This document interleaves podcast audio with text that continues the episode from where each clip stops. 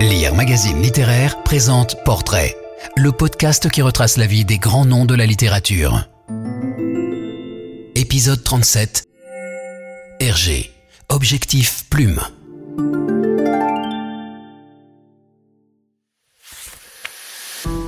Si Tintin est célèbre pour son naturel d'une constante bienveillance, son créateur est affublé d'une réputation bien plus ambivalente.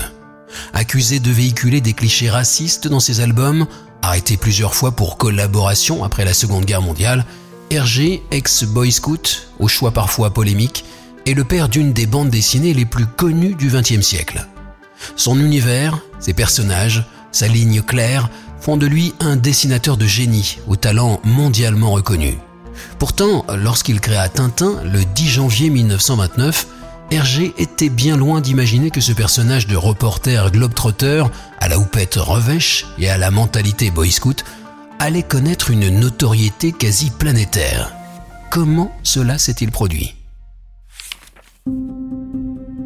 Hergé s'appelait en fait Georges Rémy.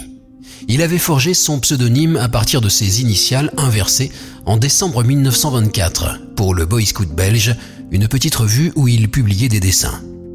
Fils d'Alexis Rémy, employé dans une maison de confection pour enfants, et d'Elisabeth Dufour, il voit le jour le 22 mai 1907 à Etterbeek, commune de Bruxelles. Cinq ans plus tard, un jeune frère, Paul, était venu compléter la famille d'un homme normal, issu de parents normaux. En fait, Alexis Rémy et son frère jumeau, Léon, le père et l'oncle d'Hergé, n'eurent pas une ascendance si banale. Un secret de famille bien gardé entoure la généalogie d'Hergé. Sa grand-mère paternelle, Marie de Vrigne, était une fille mère. Elle avait épousé Philippe Rémy, ouvrier imprimeur âgé de 23 ans, 10 ans après la naissance des jumeaux. Ce ne fut pas vraiment un mariage blanc puisque Philippe vécut dans la famille jusqu'à la mort de Marie, mais bien une union arrangée par la bonne comtesse Ehrenbolt de Dutzel, une veuve qui prit soin autant que faire se pouvait des jumeaux. Est-ce pour cela que Tintin est sans famille et cherche à élucider les mystères et que l'autre alter ego d'Hergé, le capitaine Haddock, possède avec le chevalier de Haddock une noble ascendance? Le petit Georges Rémy, élève à l'école communale d'Ixelles pendant l'occupation allemande, commença assez tôt à dessiner. Lui mettre un crayon entre les mains fut privilégié par ses parents pour ne pas être dérangé. Hergé se rappelait ainsi avoir griffonné les aventures d'un garçon qui joue mille tours à l'armée allemande dans les bas de page de ses cahiers d'écolier, horizontalité des dessins préfigurant déjà la bande dessinée. Georges fut un excellent élève, mais plus que les études, ce fut le scoutisme qui éclaira une enfance par ailleurs très grise. Comme chef de patrouille des écureuils sous le totem de renard curieux, il put même voyager en Europe, chose peu courante pour un enfant de son âge et de son milieu. Sa première série d'histoires en images, publiée dans le Boy Scout belge en juillet 1926, fut donc une histoire de scout racontée à des scouts dans une revue scout. Mais ce sont les deux gamins, Quick et Flupke, créés un an après Tintin, qui reflètent sans doute le mieux l'atmosphère du quartier des Marolles où grandit Hergé. Dans sa famille, le marolien était fréquemment de mise. Hergé, qui ne le parlait guère, en fit usage dans son œuvre. Lorsque par exotisme ou par jeu, il inventa des langues, celles des Sildaves ou des Arumbayas, il eut ainsi recours au marolien. De même pour la toponymie. La pétromonarchie imaginaire du Kemed est la transcription phonétique d'une expression signifiant je l'ai en marolien. Sa capitale, Wadesda, vient de Was is that Celle de l'état totalitaire de la bordurie, Sohot, de Zout, So. Pour un adolescent de son milieu, il n'était pas vraiment question d'études supérieures, alors on plaça le jeune Rémy au service des abonnements du XXe siècle, quotidien très catholique. Revenu de son service militaire, où il ne s'était pas moins ennuyé qu'aux abonnements, Hergé fit la connaissance d'un homme qui joua un rôle décisif dans sa vie. Le nouveau patron du quotidien, Norbert Vallès, un ecclésiastique plus politique que spirituel, homme énergique, admirateur de Mussolini. L'abbé Vallès, le premier, fit confiance à Hergé en lui proposant un contrat de trois ans comme reporter, photographe et dessinateur au XXe siècle, puis le nomma responsable du supplément hebdomadaire pour la jeunesse, le Petit Vingtième. Ayant remarqué fin 1928 deux planches dont le dessin lui parut remarquable, et qui, sous le titre Le Noël d'un petit enfant sage, représentait un garçon et un petit chien agrémentés de phylactères, ces fameuses bulles encore peu courantes en Europe. L'abbé Vallès suggéra à Hergé de construire une histoire à partir de ces personnages. On annonça dans la foulée pour le 10 janvier 1929 les aventures d'un reporter appelé Tintin et de son fox terrier Milou, peut-être tiré du surnom d'une amourette déçue d'Hergé. Se pliant aux exigences de l'abbé, Hergé envoya d'abord son reporter au pays des soviets. Il s'agissait de dissuader les jeunes lecteurs des éventuelles séductions que pouvait exercer sur eux le régime bolchevique.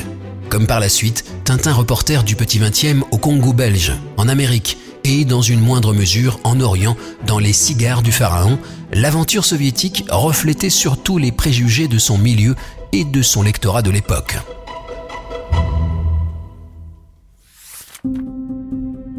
Contrairement aux albums suivants, Hergé, qui tenait ce premier album pour un péché de jeunesse, refusa longtemps de le rééditer.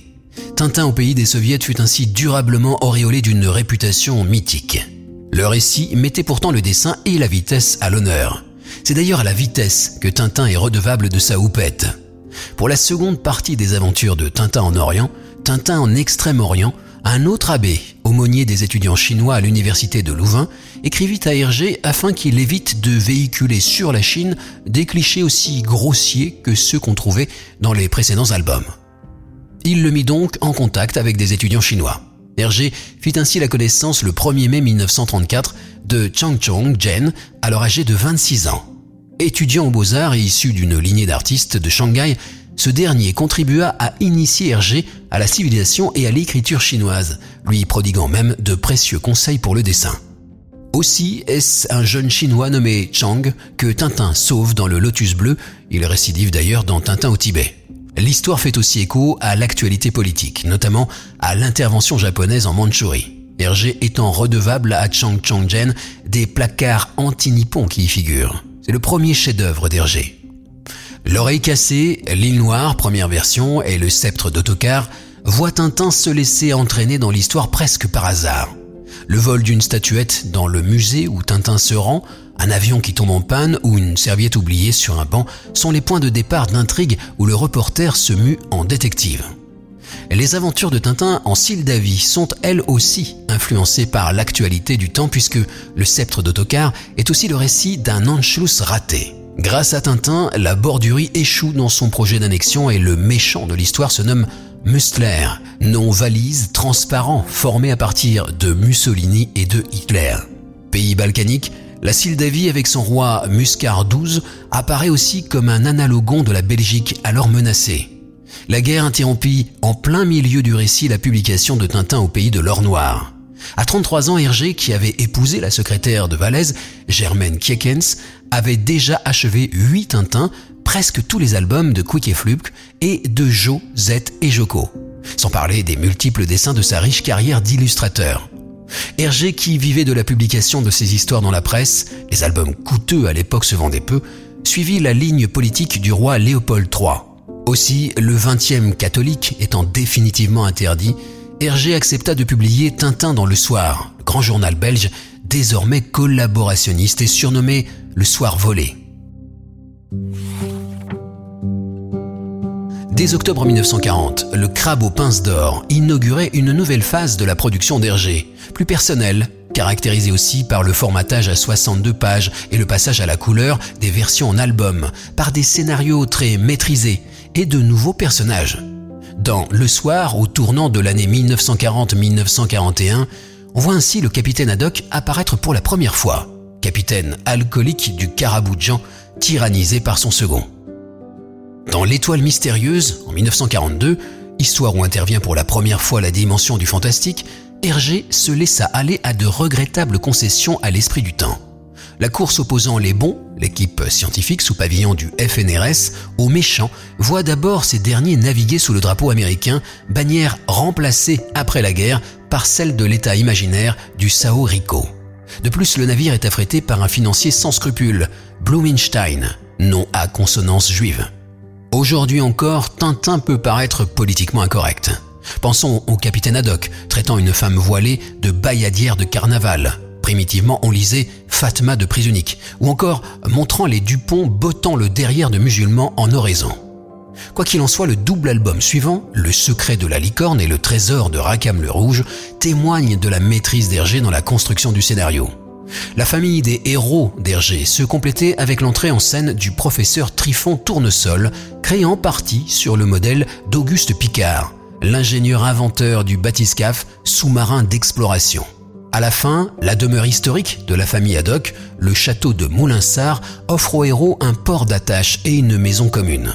Si la période de la guerre fut paradoxalement un âge d'or pour la création d'Hergé, celle qui suivit fut plus difficile. La publication des sept boules de cristal ayant été interrompue le 2 septembre 1944, les lecteurs durent attendre deux ans avant de pouvoir connaître le dernier mot du mystère de Raskar Kapak. Tintin triomphait certes, mais la résistance belge avait rangé Hergé dans la galerie des traîtres. Arrêté à quatre reprises, il ne passa qu'une nuit en prison et ne fut pas juridiquement inculpé à la différence de l'abbé Vallès. Difficile de condamner pour incivisme le père de Tintin, parangon du civisme. Sauvé par Tintin, Hergé put d'autant plus facilement se remettre au travail qu'un jeune éditeur, résistant indiscutable, Raymond Leblanc, lui en donna l'occasion en lançant le journal de Tintin. Le succès fut immédiat, mais Hergé était usé par 15 ans de travail acharné, près de 12 heures par jour, presque sans week-end. La création en 1950 des studios Hergé avec une équipe de dessinateurs tels Bob Demour, Jacques Martin ou Roger Leloup Edgar P. Jacobs avait quitté le groupe plus tôt, déchargea Hergé des tâches qu'il pouvait déléguer. Soucieux de vraisemblance, Hergé se fit épauler pour la documentation d'Objectif Lune et d'On a marché sur la Lune, d'où un réalisme à bien des égards prémonitoire.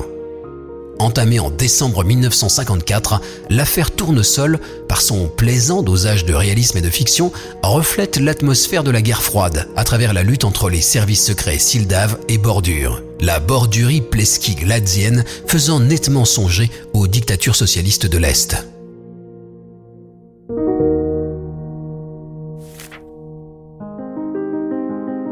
Hergé ne retrouva son équilibre qu'au début des années 60 après avoir quitté sa première femme pour Fanny Vlaminck, une jeune collaboratrice des studios.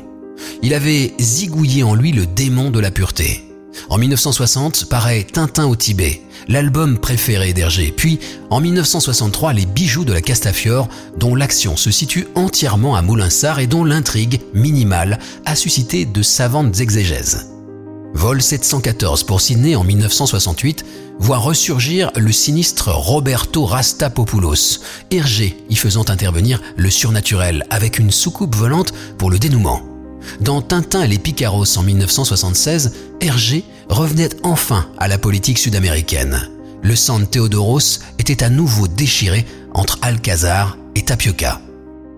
Pour désigner le style d'Hergé, caractérisé par la précision du dessin, le dessinateur Just Swart a inventé l'expression de la ligne claire.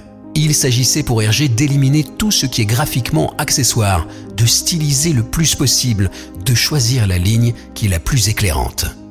Hergé mourut le 3 mars 1983 des suites d'une leucémie.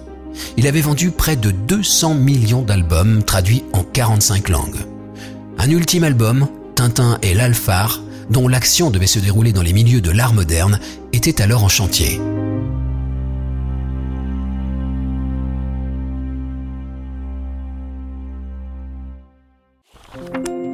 Hergé et tous les grands auteurs sont sur lire.fr. Si vous avez aimé cet épisode, abonnez-vous au podcast de Lire Magazine Littéraire et aidez-nous à le faire connaître en laissant des commentaires et des étoiles.